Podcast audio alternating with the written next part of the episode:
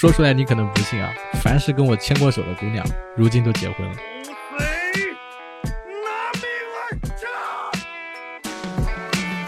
Hello Hello，各位活捉八师傅的听众朋友们，你们好，我是八师傅八匹马啊。今天这期节目呀厉害了，这一期节目呢，咱们要聊的主题是关于赴美带薪实习的那些年轻人到底在想些什么啊。今天为什么会聊这个主题？因为前不久呢。八师傅有一期节目啊，叫做在英国流浪的那个朋友的那一期火了，然后就有很多朋友来听。然后今天呢，就加了一个呃听友，然后跟他聊天之后呢，就发现哎，他是一直在从事一些这个可能境外旅游相关的一些工作，然后呢，自己有过这种赴美带薪实习的经验。然后我一听就很好奇啊，就是这种项目。在目前来说，我还是第一次听说，所以我就想要了解一下到底是怎么回事。于是就请来了这位朋友，然后他跟我也蛮有缘分的，就是他叫张野，我叫王野，啊，反正都是野啊，也都是名人，但是我们自己都不怎么红。我们有请张野。哦，大家好，我现在是在一家头部 OTA 工作，主要做国际机票相关的一些业务，然后是一个产品经理 QA。然后今天也是受邀请和大家聊一聊这个赴美带薪实习的项目，呃，避坑的避坑，取经的取经，希望给大家一些帮助。哎，我跟各位这个听友朋友们说一说啊，就是我跟张野认识可能不到两周还是三周的时间，然后交流可能也就只有个呃半天的时间，但是呢，我们聊到这个话题的时候，他非常给力。什么给力呢？就是我是先列了几个问题，非常简单的，就是比如说赴美带薪是什么，啊，怎么接触到的，然后以及一些申请条件之类的。他呢今天抽空啊，就是在今天周五抽空呢，把我这个列的这些问题啊，基本全部已经填了个遍。然后呢，我们就就这些材料来跟大家来有的放矢啊，一起来聊一聊。那张野，咱们先来就是问一个，就是跟主题相关最最有趣的话题，就是。非常严肃的问：什么是赴美带薪实习？光看这个字大家都知道，但是到底它是一个什么背景、什么东西，其实大家还是懵逼的，不太清楚。嗯，就可能，呃，确实就是它字面意思。首先赴美，然后有工资，然后是一个实习类的项目。然后我我确实之所以准备。就是突然准备了半个小时四十分钟，也是有点紧张。自己长期听很多播客，但是没有真的去录过，而且一直担心这个事儿值不值得讲，所以我就找了一些官方的解释。那我就把这个官方的解释念一下。那这个项目呢，它全名是暑期赴美带薪实习，是由美国国务院官方背书的一个项目。然后拿的签证呢，也是专门的借医交流访问学者签证。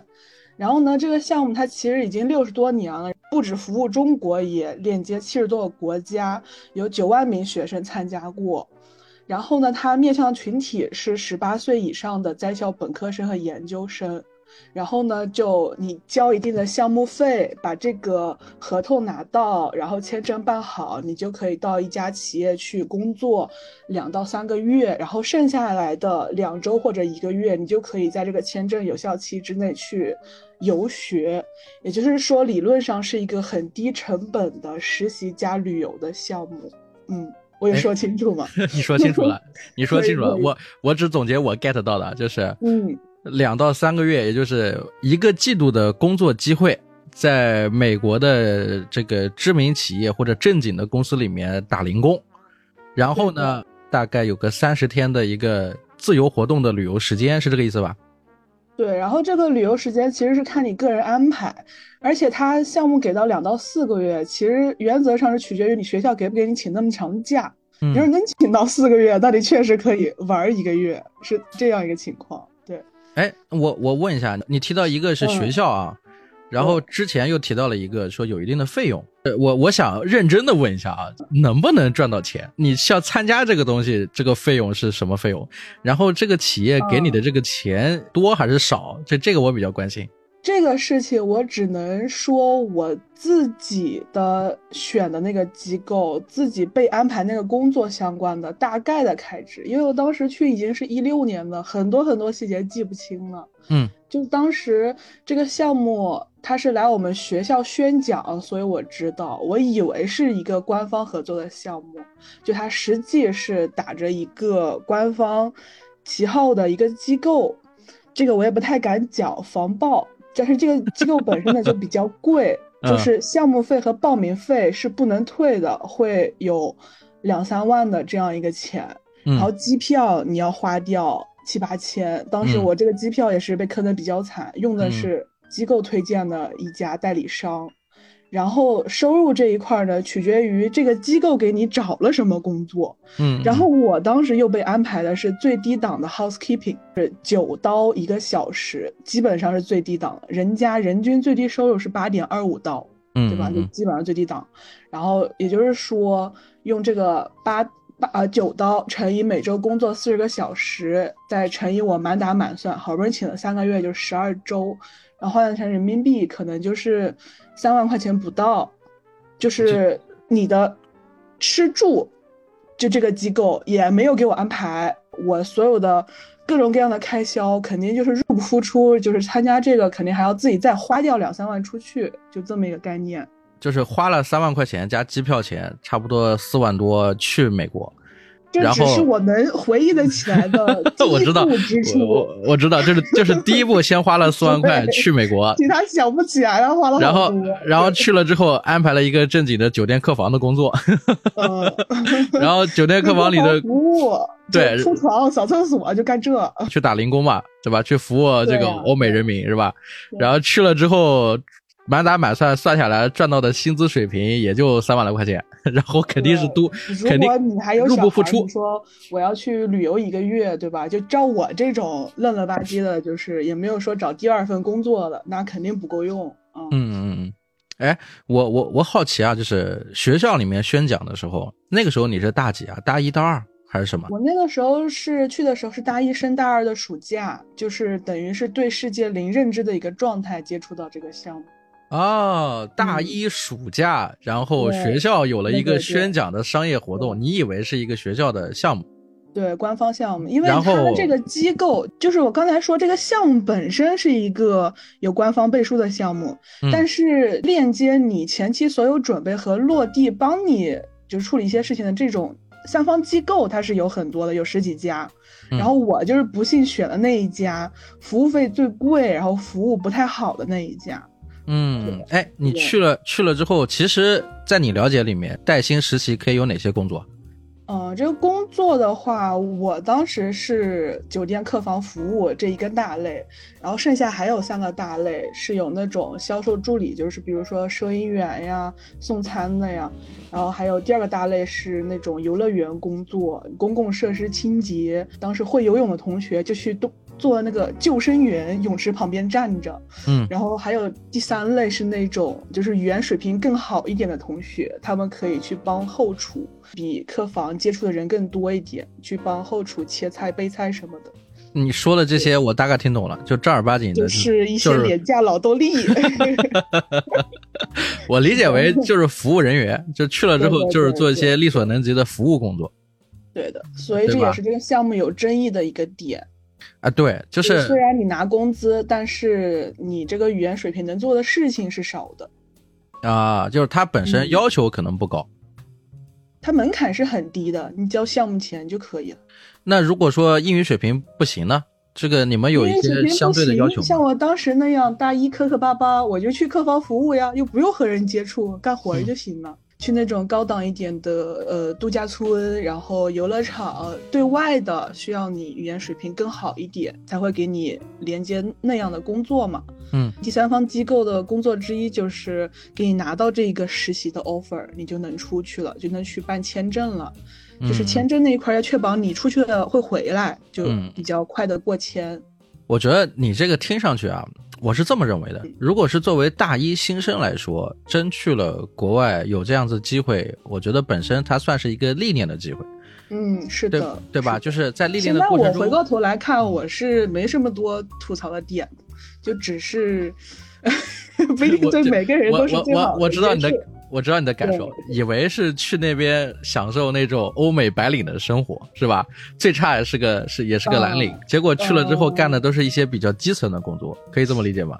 就主要什么呢？就是有两个误解，一个是我以为我去了之后，我语言水平立马突飞猛进，回来就对答如流，这是第一个最大的误解。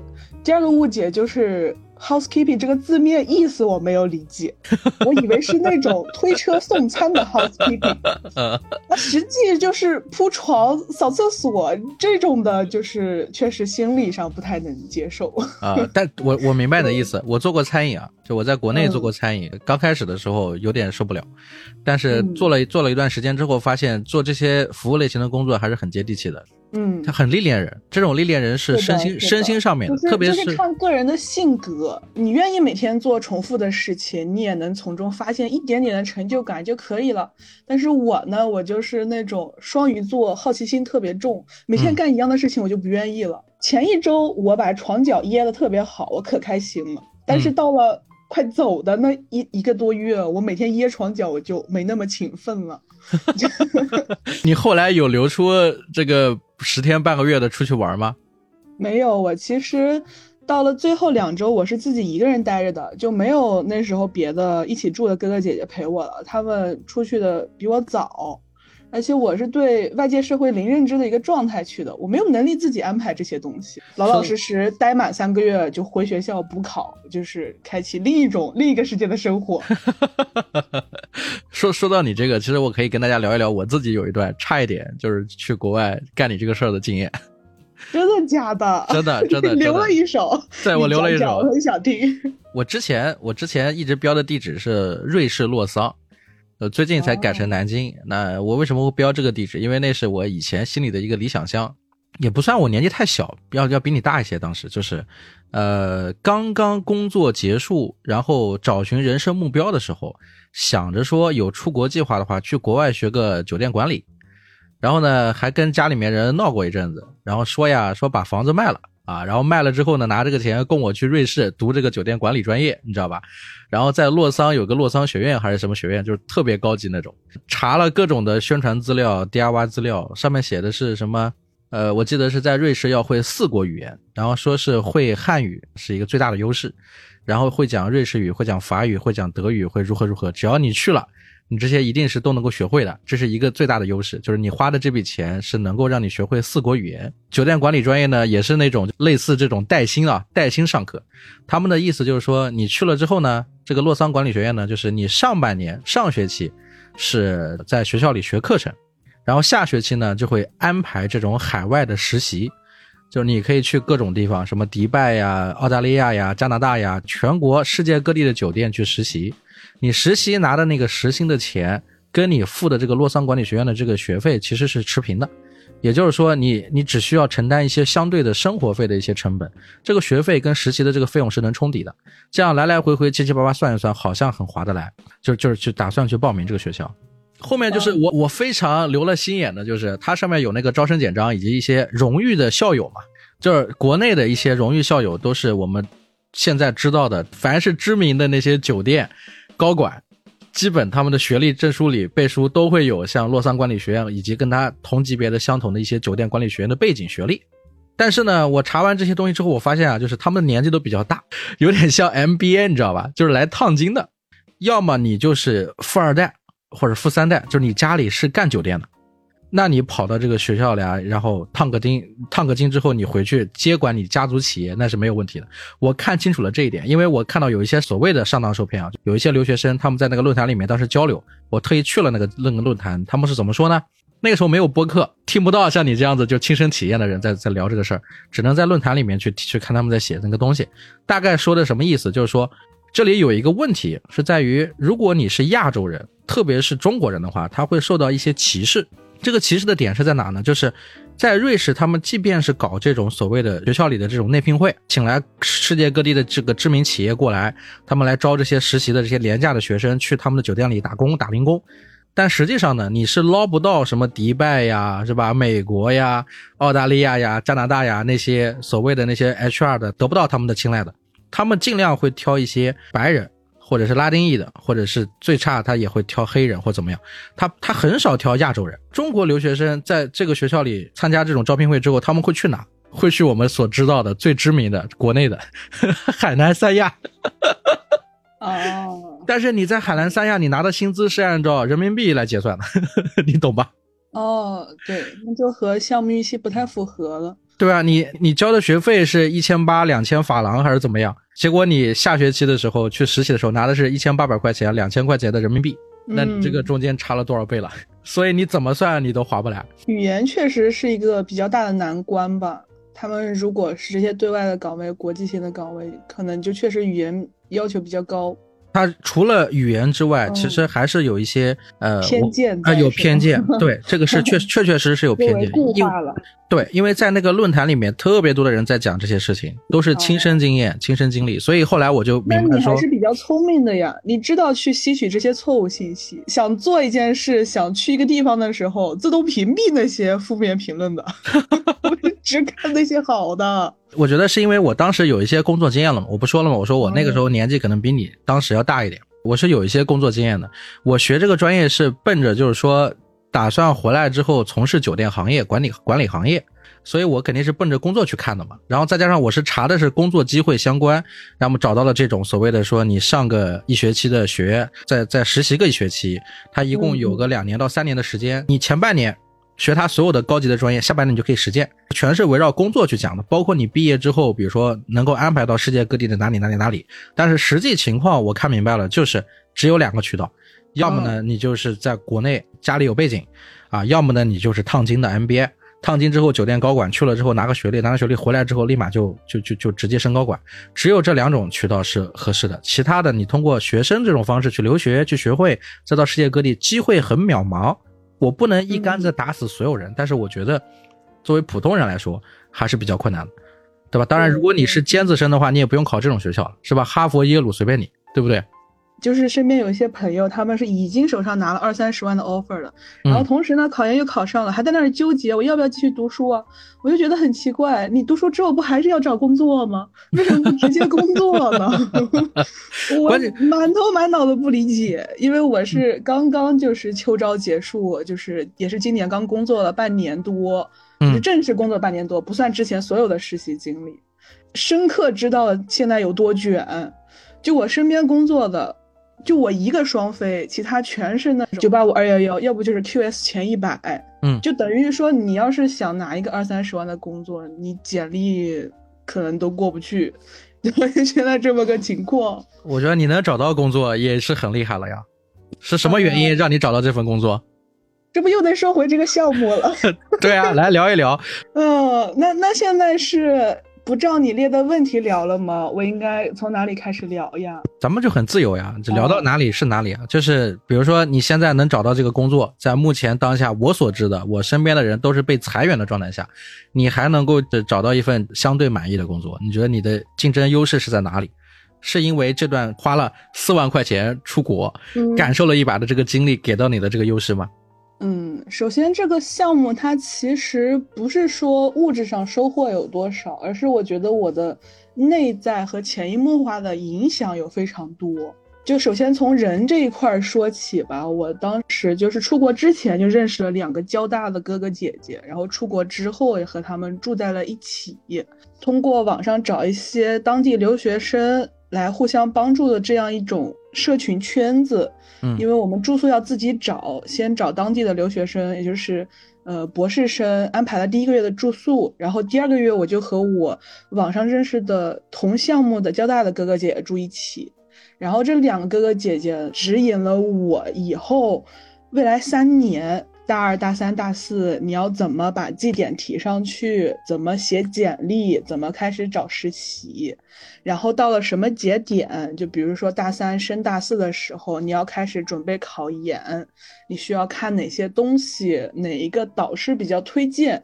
等等这些，他们都是最最开始的契机。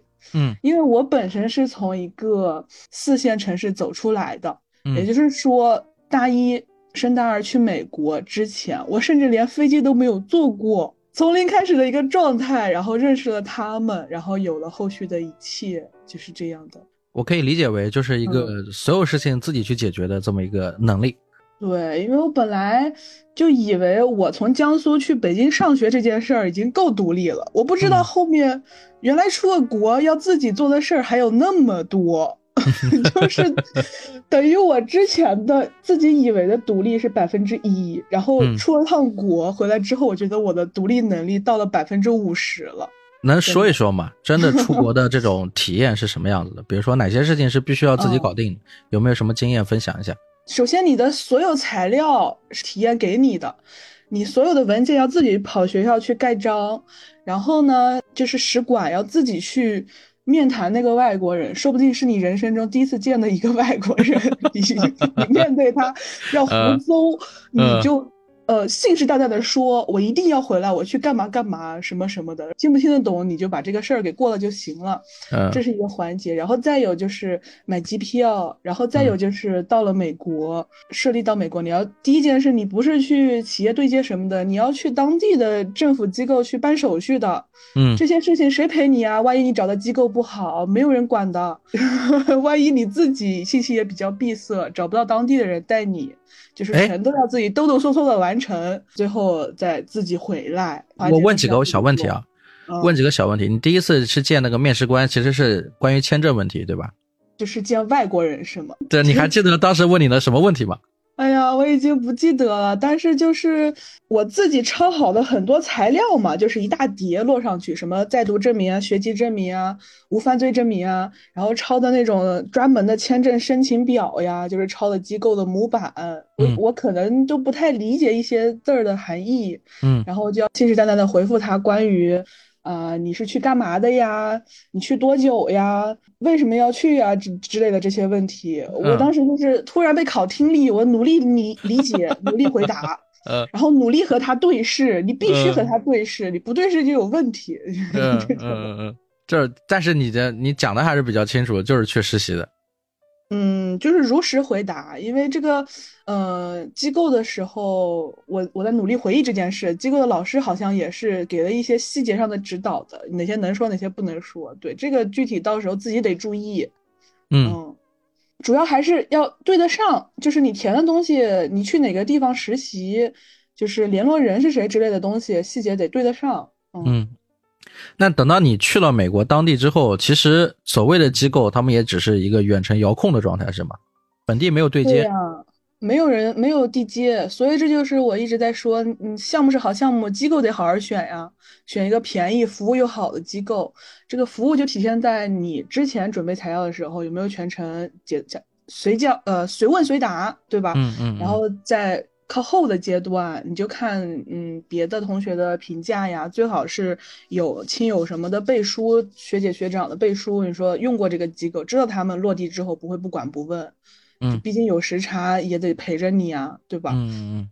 那你当时去了这个出国的时候，是你一个人吗？还是说其实有几个人组团一起的，就是大家一起这个这个这个出去？就本身我们也是自发的联络了一下，我当时去的是内华达里诺，自发的联络了一下，有有多少人去这个目的地，这是一个群，然后自己再建一个小群，就是出行，呃，去当地找住宿这么一个小群。我这个学校当时也有十几个人一起去，我们还有一个群，自己要联络，互相沟通，传递信息嘛，这些。你当时这个学校里的这个群里的这些人是跟你去的同一个地方吗？他们不是，他们水平不一样的话，有的去好的，有的去坏的。我可能就是垫底的，但是好的就去那种。是同一个城市，还是同一个州，还是还是说是是不同的公司？有三个人和我在一个地方，在一个城市，然后剩下的好像也散落到别的地方去了。啊，就是具体还是看你们最终申请的那个职位在什么地方。对呀，看你自己有没有知道去要求、去争取换一个好一点的岗位。就是你强一点要求的话，都是可以的。但是我听下来，我感觉啊，其实跟跟这个就是我们刚刚大学毕业之后出来找工作没什么区别，无非是一个是在国内，一个是在国外。就是你自己呃找到这种公司，然后去那边住宿问题也要看公司的情况，有的公司解决，有的公司不解决，对吧？我不太清楚他这个借一签证到底有多难整。要是你自己可以全程自助的话，我觉得理论上是完全可行的，没必要给他交这么多的项目费什么的。那你现在呢？以你现在的情况看，如果说还还要去赴美实习的话，或者赴美找工作的话，你觉得有困难吗？我我现在去工作，那就我也不知道我能干嘛，可能还是从这些基础的服务类岗位做起吧。因为如果你理论上你要去当地企业里的 PM 或者是别的程序之类的岗位，那你首先技术要有，然后语言能力要有，肯定不只是这种三瓜两枣的日常交流水平呀。嗯嗯嗯，哎，那那我问一下，就是真的去了美国以后，这你最直接的感受是什么？当时刚踏入美国土地的第一天，你是什么样的感受？特别慌，人很少，而且路上有人乱溜达，还有人跟我搭讪打招呼，我都不认识，特别热情，就是很诡异的，很害怕的。你那个时候大一其实？后来我就习惯了，我嗯第二周、第三周自己上班的时候，我就主动和门口坐的大爷打招呼了。你那时候实在是太小了，十八九岁。你你能跟我详细描述一下吗？就当时去的第一天，你要解决的是什么问题？是先去当地，还是先找酒店住，然后再联系企业，还是怎么样？当地我想想那时候有没有人陪我，真的好难回忆啊。如果陪的话，可能也是之前没见过的朋友。然后就是先去企业，企业要拿个文件，然后去社保局办一张卡，办卡了之后可能要，哎，第一步是不是应该去放个行李呀？我当时住哪儿来着？对啊，我很好奇啊，你第一天去了美国之后，怎么解决的住宿问题啊？我当时是提前联系的那边读书的一些人，就是在读的一些博士。因为我说了，我也联系了，就是我在北京读书，联系了交大的哥哥姐姐。嗯，然后交大的哥哥姐姐是找了住宿的，他们是，呃，内华达州大学在里诺有一个分校，然后和交大有很密切的合作，嗯是专门研究信号嗯灯相关的一些高级技术。对，所以这些有些博士在那儿，然后刚好交大的那个两个哥哥姐姐又认识这一波人，然后我就是蹭了一个那个住宿嘛，第一个月就住在博士那帮人的住宿的那个那一片里面了，就是嗯帮我们找好了。先解决了住宿问题，然后再慢慢跑流程，跑了流程之后，然后再去企业正式上班。对的，上班可能第二天就上班了，没有什么缓冲期。第二天就是直直接上班是怎么个培训法？有一个墨西哥大妈推着车带我，就实操啊，嗯。就 直接就是这儿怎么清扫那儿怎么清扫，然后铺床铺被子，语言也没有很通畅，就只能看着他怎么做我怎么做，然后做的好就给我竖大拇指这种的，然后就跟着他该吃饭就是把车放哪儿我就去吃饭，然后他们那儿吃饭还挺好的，酒店底下的一个很大一片自助的地方，所以饮料都免费。然后那些客服人员下去心情好，还会把那个小费给我们的大厨。嗯大厨每天也也特别乐呵啊，就是会热情的推荐当日的特色菜。就是我其实很关心你的嗯个人感受，你知道，就是你第一天嗯去解决了住宿问题嘛，解决嗯住宿问题之后，第二天就找到企业办理流程，然后开始正式上班，对吧？做的是服务业，做的是这个客房。在这个上班的过程中，有没有什么有趣的故事可以跟大家分享？上班本身其实挺无趣的，但是因为身边认识了别的中国人，因为中国人在国外就是喜欢抱团儿啊，嗯抱团儿就确实活得舒服开心一点。嗯 然后因为认识了别的很多中国人，认识了，呃，当地的一个美国房东，我第二个月住美国房东那儿，然后再往后认识一些赌场里的广东阿姨，就认识了别的另外的人，嗯才会觉得那一段三个月的时间过得很精彩，很很很有趣。能给大家介绍一下吗？你去的这个地方是一个什么样子的地方？你又说到又有赌场，然后又是酒店，这是个景区吗？还是一个什么样子的地方？当时去了这个地方叫内华达的里诺，你就可以直接把它理解成小拉斯维加斯。啊，OK，就是特别多的赌场，然后也有一些风景优美的地方，就是湖边呀，有沙滩、有落日的这些地方，然后有狗狗公园之类的一些基础生活设施，确实有那种很明显的地广人稀的感觉。所有房子都是一栋一栋的，就是除了那些赌场之外的房子，就就只是独门独院，感觉过得特别舒服那种感觉。就人最多的都是在赌场。嗯，嗯，我感觉他们依赖的生活来源可能就是赌场，对，我们没啊看到有什么别的工厂之类的。你这个酒店是一个三星级酒店、四星级酒店，还是一个什么样子的酒店？哎呀，这个记不得了，不是很差，因为 我记得有别的同学在更差的酒店，看起来就是旧一点。嗯，那按说在酒店里，他应该可以给你提供住宿呀，这样上班什么的更方便。那没有啊，就是要自己找。那当时来回你这个通勤的时间远吗？不行，不行，就是不行啊。对，因为我们第一个月是住留学生公寓嘛，还是比较贵的。然后第二个月，我们那两个哥哥姐姐就是通过什么方式呢？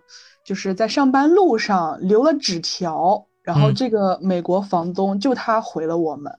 然后我呢，就根本没想到这茬，我是在那种就是民宿平台上，我是留言呀，问能不能短租呀之类的，大家都说不行啊。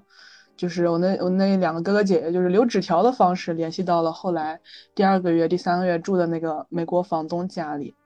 然后他的办公室就在内华达大学的旁边，他是一个律师，嗯，然后专业方向是离婚之类的诉讼啊，就是和酒店呀，然后里诺这个地方啊也有一些关系吧，反正就是做离婚啊，而且有一些嗯敏感词的一些业务，对，嗯。然后呢？然后就住在就是住在附近了，对，就住在这个房东家里了。他一个独居老人，嗯，离婚也比较早，只有一条狗叫 Otis 陪他，拉布拉多，对，特别可爱。他呃自己呢是楼下一个办公室，然后楼上三个房间，就他可以空出两间来租给我们，总共四个人一起住。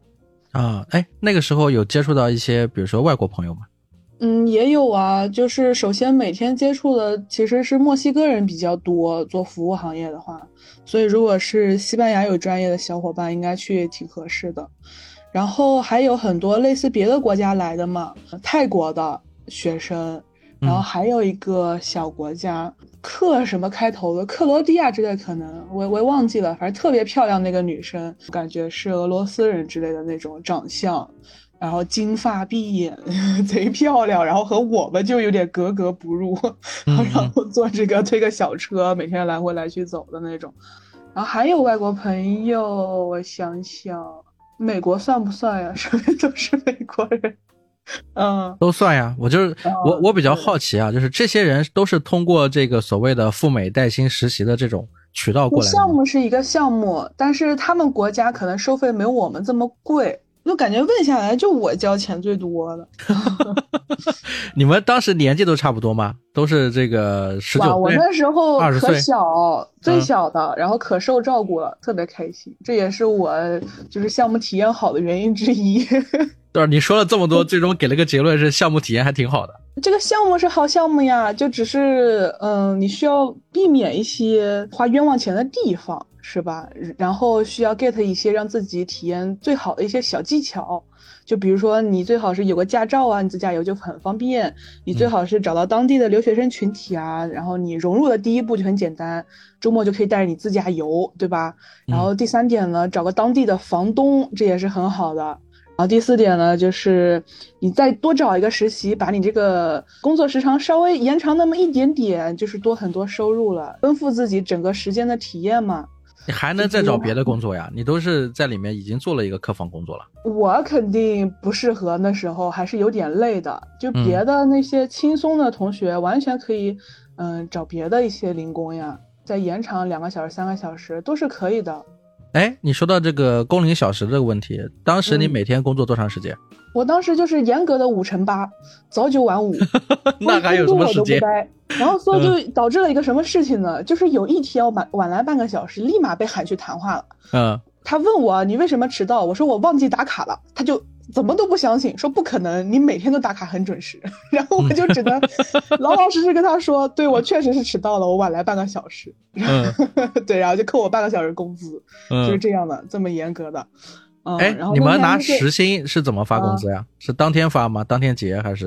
这个也挺有意思的，是怎么着呢？给我们一张纸片儿，反正两周、三周不到一个月的，就可能就给你一张一个券，一个纸片一样东西，你去拿去那个赌场的会计房、账房那个地方，一个窗口递进去，就给现金给你了。嗯，报销单。嗯，其实就特别像澳门赌场里那个券是长得一样的。你有没有去赌场里面玩呢？我我在美国的时候是疫情前嘛，特别热闹，人特别多。我每天下班，我要是愿意，我都能去看热闹。我就是 看大家，那些老太太一坐几个点儿，然后挣特别多钱，就各色各样的人，哇，好多爱赌的。真的，你是你在边上观察的时候有没有什么经验啊？分享分享。我我是那种很喜欢观察这些，就我自己家里可能四五张麻将桌，但是我从小到大没学会。人的那种脑回路可能确实不太一样，我天生学不会这些，不太感冒。可能偶尔心情好了，我就拿客人给的小费十几刀，我放进那个老虎机里随便拍一拍，对吧？这个损失也就是没啥，然后就玩一下开心一下就走了呀。哎，我觉得你就有点像那种隐藏的宝藏，聊着聊着你就能说到一点，就是之前没聊到的。说到这个小 小费问题，是吧？做服务行业，小费其实是一个很大的收入。这个小费你就没有没没有拿到太多吗？小费的话是这样的，我不太看得到我的客人是什么样的，他会有一个免打扰和打扫的牌，他把打扫牌挂出来之后，我才能进去嘛，所以我一般见不到我客人什么样。但是有时候看到一些人路过。嗯就比如说那种年轻的小情侣，就会稍微给的多一点，有时候留个五刀，然后看不到人的，然后屋里东西又特别少，全拿走的，可能给个一刀或者不留，就大概是一刀、五刀、十刀差不多。而且我估计分房的时候也有说法，那种大的套房分给老员工打扫，就是 suit 总统套那种，拿的钱更多嘛。而且他留钱的方式也是各式各样的，他并不是都是现金，有很多人赢的多了，直接把那个小面额的票留那儿，然后你就把那个票拿去兑钱，是这样的。啊，那你觉得还蛮有趣的，是吧？任何东西都是新鲜的嘛。我说了，我连飞机我都是第一次坐，然后你胆子好大。是的，是的，是的，也是一个勇敢的决定嘛。哎，我好奇你你是怎么去说服你的父母同意你做这件事儿的？这个事情，嗯，首先他们两个是没有任何认知的嘛，肯定不知道外面的世界什么样，也是不太出江苏的。呃，信任背书都来自于我，他们说你去了解好，了解清楚。学校老师知道吗？老师同意吗？你钱是交给谁呀？需要我们做什么呀？对，就全交给我去了解了，然后就相信我的。他们也会特别特别担心我的安全，在美国的时候是每天通话的，从小到大没有这种待遇过。嗯，每天通话是吧？那你当时的每天的情况，他们基本都知道了，就没有什么怨言呀，没说什么吗？我不给他们说这些呀，我都分享好的呀。嗯，你你跟我们说说看，你都分享什么？我就跟他分享说，我前两周有中国留学生接待，每天吃香喝辣的，还会做鸡尾酒，太开心了。嗯，然后后面一个月呢，我顺利找到了美国房东，我那两个哥哥姐姐太照顾我了，带我去住到了律师家里，还有一只狗，我真的很喜欢它。嗯，我给他分享这些，后来又说呢，我这个房东特别好，每天就等着我们下班，因为他一个人住嘛，只有一只狗陪他。等着我们几个小孩下班，陪着他喝酒，陪着他去沙滩，陪着他去狗公园遛狗，种种的说这些好的方面。然后最后两周的时候，我就有点没什么可以分享的，因为哥哥姐姐提早回去，或者或者回去或者旅游了。然后我就跟他们说：“你们要我带什么呀？我今天就是吃的也挺好的，然后我快回去了。”分三个阶段这样，嗯。我听下来啊，我感觉是不是因为你去的太早了？大一刚结束这种，因为即便是国内，我不是有什么偏见啊，就是我觉得国内的大学生，特别是大一大二刚过渡的时候，还不在一个就是接触社会的状态，他可能很多很多时候，我也是很感激这一点嘛，就没有这么一个很早 push 自己的经历，我是不可能在大学又多了三四份实习，然后不可能对更多的事情有了更多的认知。都聊到这里了，咱们聊一聊这个赴美带薪实际上给你的生活后面带来哪些影响。刚才说的软性一点嘛，是一些潜移默化自己对世界认知的提升啊，然后独立生活能力啊，然后这些影响嘛。就是物质一点嘛，可能就是改变了我未来的一个大的方向啊，人生方向这种感觉。因为如果不去的话，我可能对实习这件事是完全没概念的。我就像别的语言学专业的学生一样，老老实实上课。到了大四的时候，开始突然间那么一两个月焦虑啊，我做什么工作呀？实在不行，我去非洲吧，就这种的。你等等，然后随随便便找个什么工作呢？去个什么教育机构吧，很有可能特别大的概率，如果是大一、大二、大三都保持着与世隔绝的一个状态的话，嗯但还好，实际上不是。我从国外回来以后，我就觉得说我对开口说英语这件事没那么害怕了。虽然词汇量本身和这件事没关系，我开始关注一些国际性的志愿活动、一些展会，比如说呃亚非友好合作论坛、中国发展论坛这种的 NGO 非盈利盈利性政府组织，他们会办很多大型国际展会。我回来之后参加的最大的一个活动吧，就是那种亚非青年交流。呃，文化节，它里面会喊到那种非洲的好多国家的比较高端的政府里的人，但是也有年轻人，就是青年嘛，来中国交流、办论坛，来北京转一圈、旅游一圈，然后就一些国际性的话题交流，就需要我这种稍微有点语言能力的去陪同他们做志愿、做对接。嗯嗯，这是一方面，参加了很多的志愿活动。嗯然后另一方面呢，就是美国那块儿一起住的上交大那个姐姐介绍的第一份实习开始，就是从大二、大三、大四马不停蹄的做了三四份实习。嗯。然后他那个实习是他自己的朋友公司嘛，然后在那里面就是做微博运营，其实嗯。也就干了两三个月，嗯。但是也是颠覆认知了。我开始有了自己去写简历找工作、接触学校之外的人的经历了，嗯，然后我就能自己去找第二份实习了。第二份实习也是因为没有任何之前别的相关经历嘛，也没有什么含金量的东西拿出去，我就是找了一个猎头实习。这个东西它是没有任何门槛的，你会打电话能开口就行了。是，呃，猎头实习之后呢，也又成长了一大截，因为我嗯知道我要怎么把简历写得更好看了，我要怎么和别人沟通了，我怎么去读懂这个职位介绍了。你做了猎头之后，你是站在甲方的角度，甚至站在了第第三方的角度去挖人，视角。是，嗯，再往后呢，我就通过我包装简历的能力，把嗯。所有的志愿实习都包装进去，我就拿到了农业部旗下一个事业单位的实习，嗯，这个就是上了一个层次了，是，就是把之前 所有的呃经历都包装了一下，挤进事业单位实习了。嗯然后这个事业单位其实当时做的也是和大型展会有关的，嗯农业合作论坛也是跨国的。嗯啊、也是一八一九年疫情之前的事儿了。现在这嗯两年也没什么消息说办这么大型的活动了，也嗯也是一个质的飞跃吧。就是每一段经历也认识了很多很好的人，这些人和事让我见识更多，也让自己迈得更高了。就比如说农业部那一块儿，也是很长见识的，就是本嗯身事业体制里的人工作状态是什么样的，然后同期实习的人多优秀，嗯就现在过了两三年，他们过得怎么样？他们也是我学习的样本。当时一起实习的有一个哥哥，印象特别深。我那时候才大四，考上了一个不怎么样的研究生学校。嗯，那个哥哥是个男生，他是双非一个特别不好的英语类院校。嗯，从进学校开始就卯足了劲儿，说我男生也能把英语学好，然后就考到了外交学院。嗯然后现在呢，就是外交部进学校招人，直接就是一把就考上了。嗯然后工作就定到了外交部，现在人就在黑山做外交相关的工作。每一个阶段，每一件呃实习认识的人，看到他们成长的路径，也是我很好的学习样本。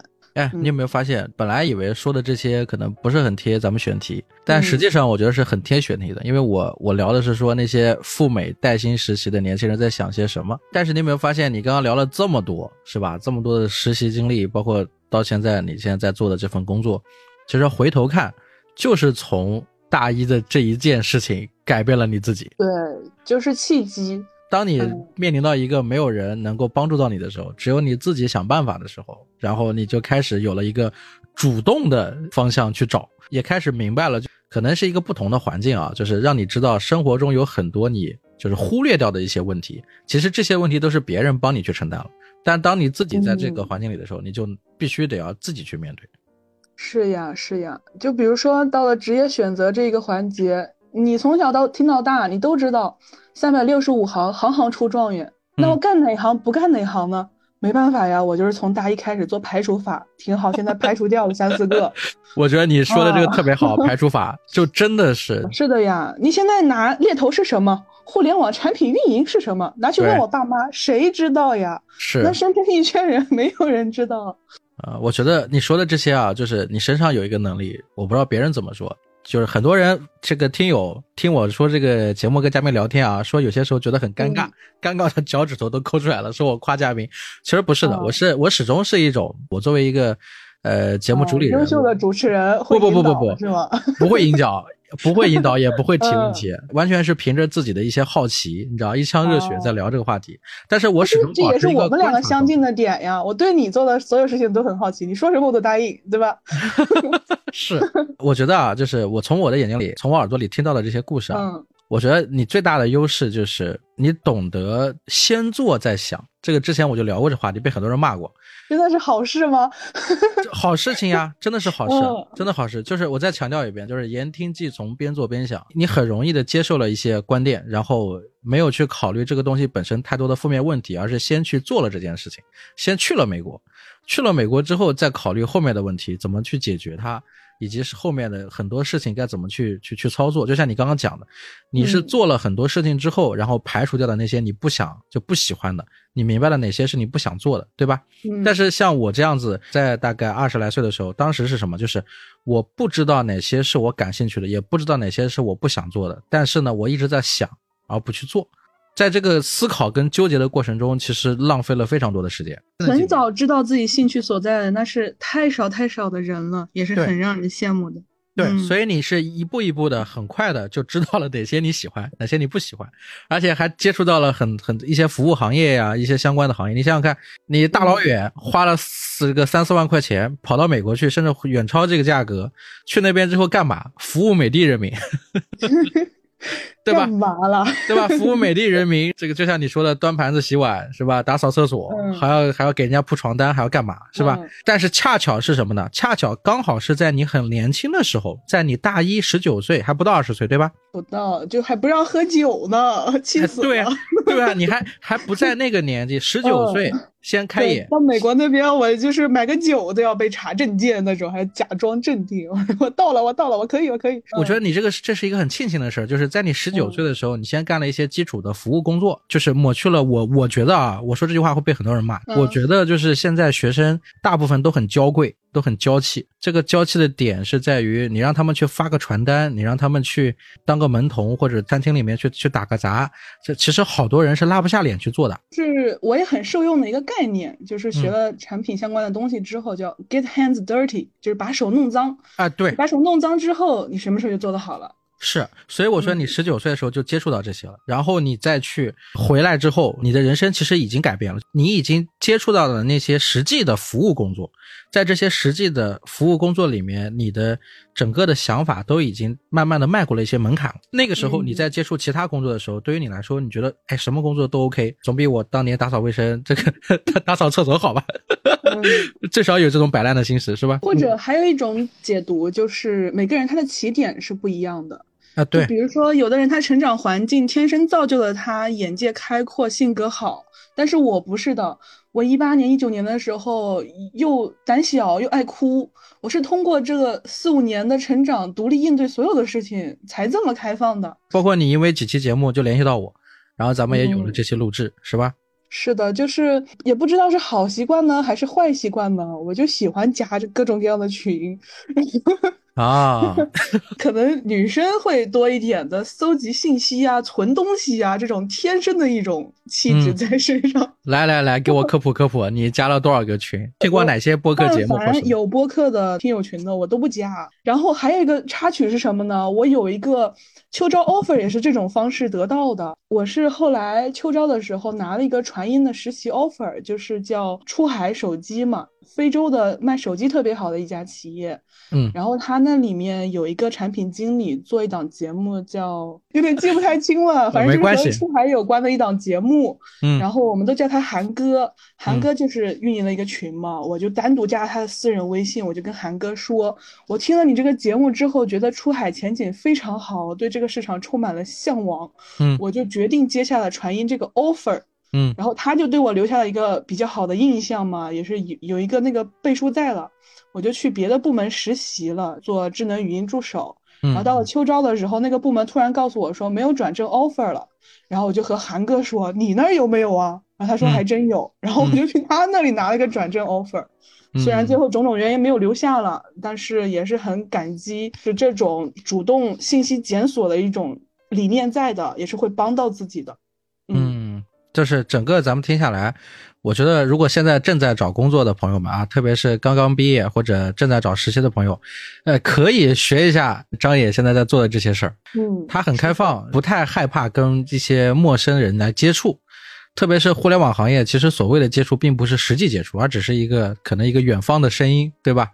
但是只要你想办法能够找到一些你觉得志同道合的人，跟他们一起去聊一聊，很有可能会有一些意想不到的一些经验呀、一些机会呀分享到你这里，是吧？对对对，主动去做信息检索是特别特别重要的一件事情，因为很嗯容易就会被我们现在各种信息流平台的算法困在那个信息茧房里面，你就出不去这个圈儿了，你就不知道外面的事情了。说了这么多，那现在咱们这个赴美啊带薪实习这个项目还有吗？嗯，我其实，在和你聊这件事的时候，我就在抓紧找我那死去的回忆呀、我就是各种检索，说这个项目这个事儿还在不在呀？然后嗯确实看到了，我之前那个平台遇到了一些麻烦，因为嗯一九二零年涉及一些去不成啊、退费呀，然后嗯那个平台呢就不愿意退那些什么报名费呀、项目费呀，只退很少的钱。这个就嗯还引起了一些官司之类的，所以我就说了，咱们如果想去这个项目，就得找一个好机构，就是所以就是这个项目是一直都在的。嗯这个政府背书嘛，六十几年这个项目，就只嗯是最近两年因为疫情啊，你出不去就比较麻烦。我就在想，放开之后，它是一定会再起来的。呃，这个项目它是只针对比如说在校的学生吗？还是说这个不在学校的，但是想去的人也都可以？它年龄上有限制吗？是会有一点限制的吧，因为这个项目面向的是本科生、研究生这个群体呀、你十八岁嗯以上是可以参加。嗯，已经有工作的话，你差一些，比如说在读证明啊，然后各种各样的记录啊，我我怀疑这个 G 一签证有可能拿不下来。你们可以咨询一下，如果有感兴趣的话，呃，各种各样的什么知乎啊，就别的平台，你去搜一下这个项目，还有哪些机构在做，对不对？你就是选一个问一下，没关系的。说到这里啊，你个人给这个赴美带薪实习这个项目，就是给到一个一句话的评价，大概是什么样子？一句话的评价，对啊，呃，这个就有点考验我了呀。呃，可以去，要做好心理准备，但是要嗯、呃聪明一点，避坑。咱们这个聊的这个跟之前聊的不太一样，之前咱们打着哈哈说是这是一场骗局，但是实际咱们聊下来之后，我发现这 不算是骗局，你就是我我知道，我知道我的那个点当时在哪儿，因为我把这个项目和我那个机构划等号了。嗯，那个机构它是没有给我很好的心理预期的，给我画大饼的那种感觉，然啊后，让我有点失望。嗯。但是整个的这个体验来说还是没有问题的。对，平心而论这件事儿，对不对？如果你是嗯、呃交了很少的一万块钱的机构费，但嗯是你拿了十一刀以上的工资，能赚四五万，那你是不是赚了呀？你能待三个月只花那一两万块钱出去，那我觉得还是很赚的呀，对吧？呃，但但是我不知道现在年轻人怎么样了。就是我觉得，如果是换做我的话，十九岁出国，我可能就按部就班，你知道吧？我没有那么多的主动能够，就是主观能动性去去去赚更多的钱了。就是我算一下啊，我那时候九刀也就能拿两三万人民币了，就只嗯是嗯项目费那两三万大头在那儿了，就不太好。如果你少控制你的项目费的支出，然后拿一个九刀以上的工资，应该是能 cover。但是按我来说啊，平心而论，就是我是听到你跟我介绍这些东西嘛，嗯以及你现在的这些经历呢，按照我自己的感受，就是如果是我的话，身边有一些咱们的粉丝朋友，或者是一些年轻的一些就是群体，我认识的朋友，我可能会推荐他去从尝试一下这个项目，特别是什么呢？特别不是以嗯旅游的那种方式建议他，而是有必要去感受一下。是的，和旅游肯定不是一个概念。对，它跟旅游不是一个不是一个概念，也完全不一样的。我觉得是这样，就是这年头现在不是开放嘛，然后很多人都想憋着劲说想着出去呀，对吧？这个特别是大学生在学校里面待的时间太久了，那好不容易整个研究生两三年，就就要么在家待了一年半，在学校都没怎么待，哇，真的是疫情很熬人，对，太惨了。对，那么那么与其到国外去走马观花的去玩一玩，不如找一找这种正经渠道的。这种项目是的，是半工半读的这种方式。类似的那种寄宿生啊、做家教啊之类的项目，也都可以了解一下，还挺多的。哎，对，就是通过这种半工半读的方式去国外打打零工，是吧？他这个工作时间其实强度也不是非常高。然后呢，做的这个工作本身不是特别累，但是呢，又能很好的跟当地的这个生活结合起来，对吧？然后还能拿着钱 cover 一部分的费用，虽然可能不能百分百的 cover，但是你想一想，这个张野去那边待了三个月，然后呢，实际上还 cover 了一最少，我觉得有一半的费用。是吧？嗯，是的呀，对吧？即使他这个机构再坑，他至少 cover 了一半的费用。好说歹说，是有工资到手的。对，有工资在手，然后又见识了一下那边的风土人情。嗯，我第二个月住律师家里，其实房租只交了一半。你这个故事我要说一说了。我之前有一个朋友，他当年也是在美国留学，住的那个 homestay，就是那个家庭住宿，住的是一个法官家里。然后最厉害的点就在于，那个法官支付了他后来三年的所有的学费跟生活费。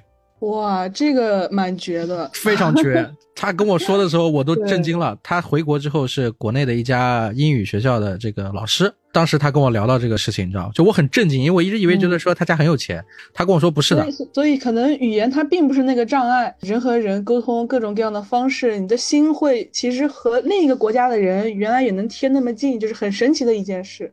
但是这里这里说一说啊，也是有偿的。他帮这个法官家里面做了三年的厨子吗？不是厨子，喜欢吃中国菜是吗？对，就是我当时那个一起住的那个交大的哥哥也是给房东做了好多次麻婆豆腐，就爱吃那口。然后我们走了之后想的不行了。如果你真的很会做饭，你去国外待一待，我觉得肯定是有很多好运气的。他真的是，他只保证他们每天是有一餐，我记得他说的很清楚，就是每天保证他们一餐的中餐。然后所有的食材什么东西的，反正直接报直接报销就行了。他只要做那么一顿饭，就这样做了三年时间。做饭的这个所谓的这个薪水，那个法官提出来就是我帮你交你的学费跟生活费。哇，就是这样，哇，特别完美。太夸张，这个也是一个幸运的样本啊，比我幸运一万倍。那 可可惜啊，我这个朋友呢，已经失联了有大概有个十年时间了。这还是我十年前听到的故事了，真人当面跟我聊的这个事儿，我当时非常好奇。就是我跟你说的，我打算去洛桑学院，打算去瑞士的之前，在国内的语言学校，当时就是待过一阵子，跟这些朋友一起聊天。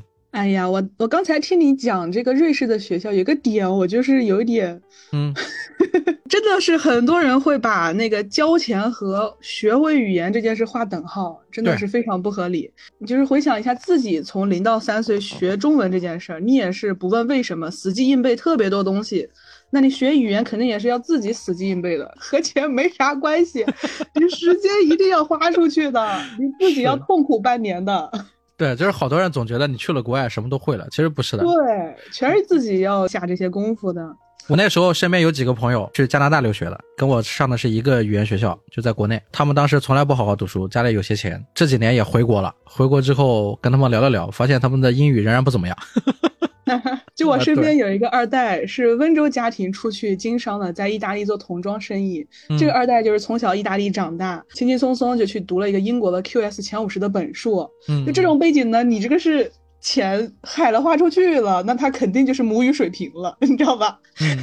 他不爱学，但是他就是自然而然的什么都会了。现在，所以就是不同的人、不同的经验、不同的一些啊人生阅历，都是需要你出去以后才知道。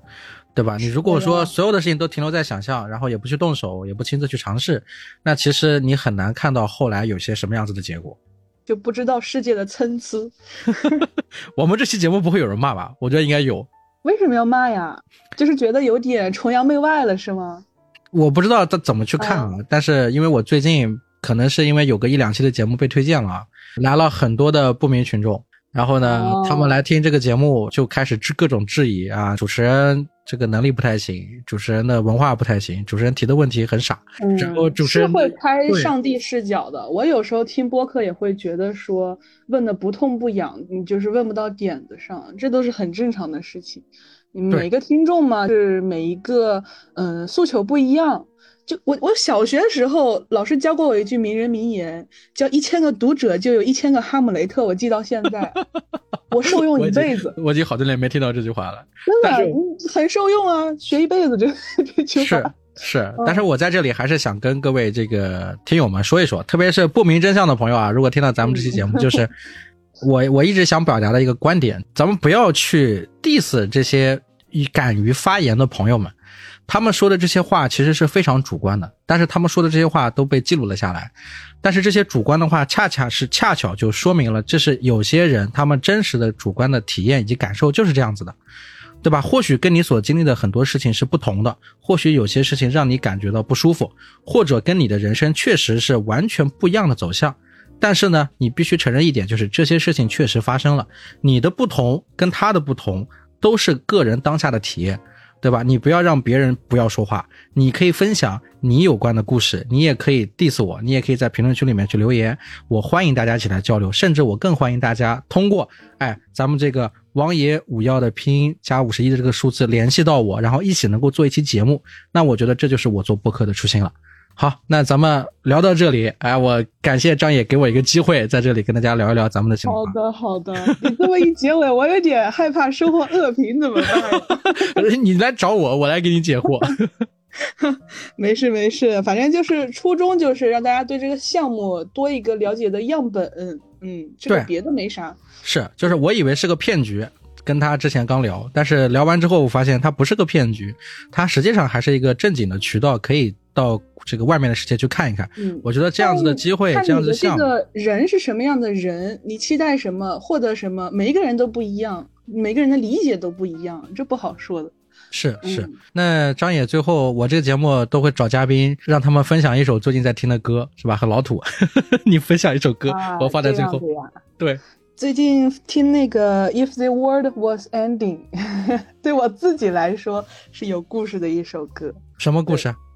嗯，就是疫情之间一直单曲循环的一个歌，就是在上海分了两个月嘛，前任分享来的一个歌。好，那咱们就在这首歌来结束本期的节目，谢谢张野，谢谢各位，拜拜大家，拜拜拜拜。Didn't feel it when the earthquake happened, but it really got me thinking. Were you out drinking? Were you in the living room watching television? Oh, it's been a year now. I think I figured out how. How to let you go and let communication die. I know, you know, we know we weren't down for forever and it's fine. I know, you know, we know we weren't down for each other and it's fine. If the world water's ending, you come over, right? You come over and you stay the night. Would you love me for the hell of it? All our fears would be irrelevant. If the world was ending, you come over, right? The sky be falling, I'd hold you tight. And there wouldn't be a reason why we would ever have to say goodbye. If the world was ending, you come over, right? Right?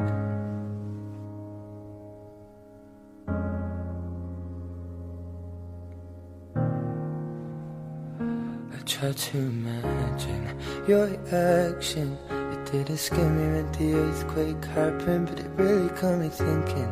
That night we went drinking, stumbled in the house and couldn't make it past the kitchen. It's been year, I think I figured out how to let you go and let communication die. I know, you know, we know we weren't down for forever and it's fine. I know, you know, we know we weren't down for each other and it's fine. But if the world is ending, you come over, right? You come over and you stay the night. Would you love me for the hell of it? Well, our fears would be irrelevant. If the world was ending, you come over, right? the sky be falling and I'd hold you tight. And there wouldn't be a reason why We would even have to say goodbye If the world was ending, you'd come over right? Right?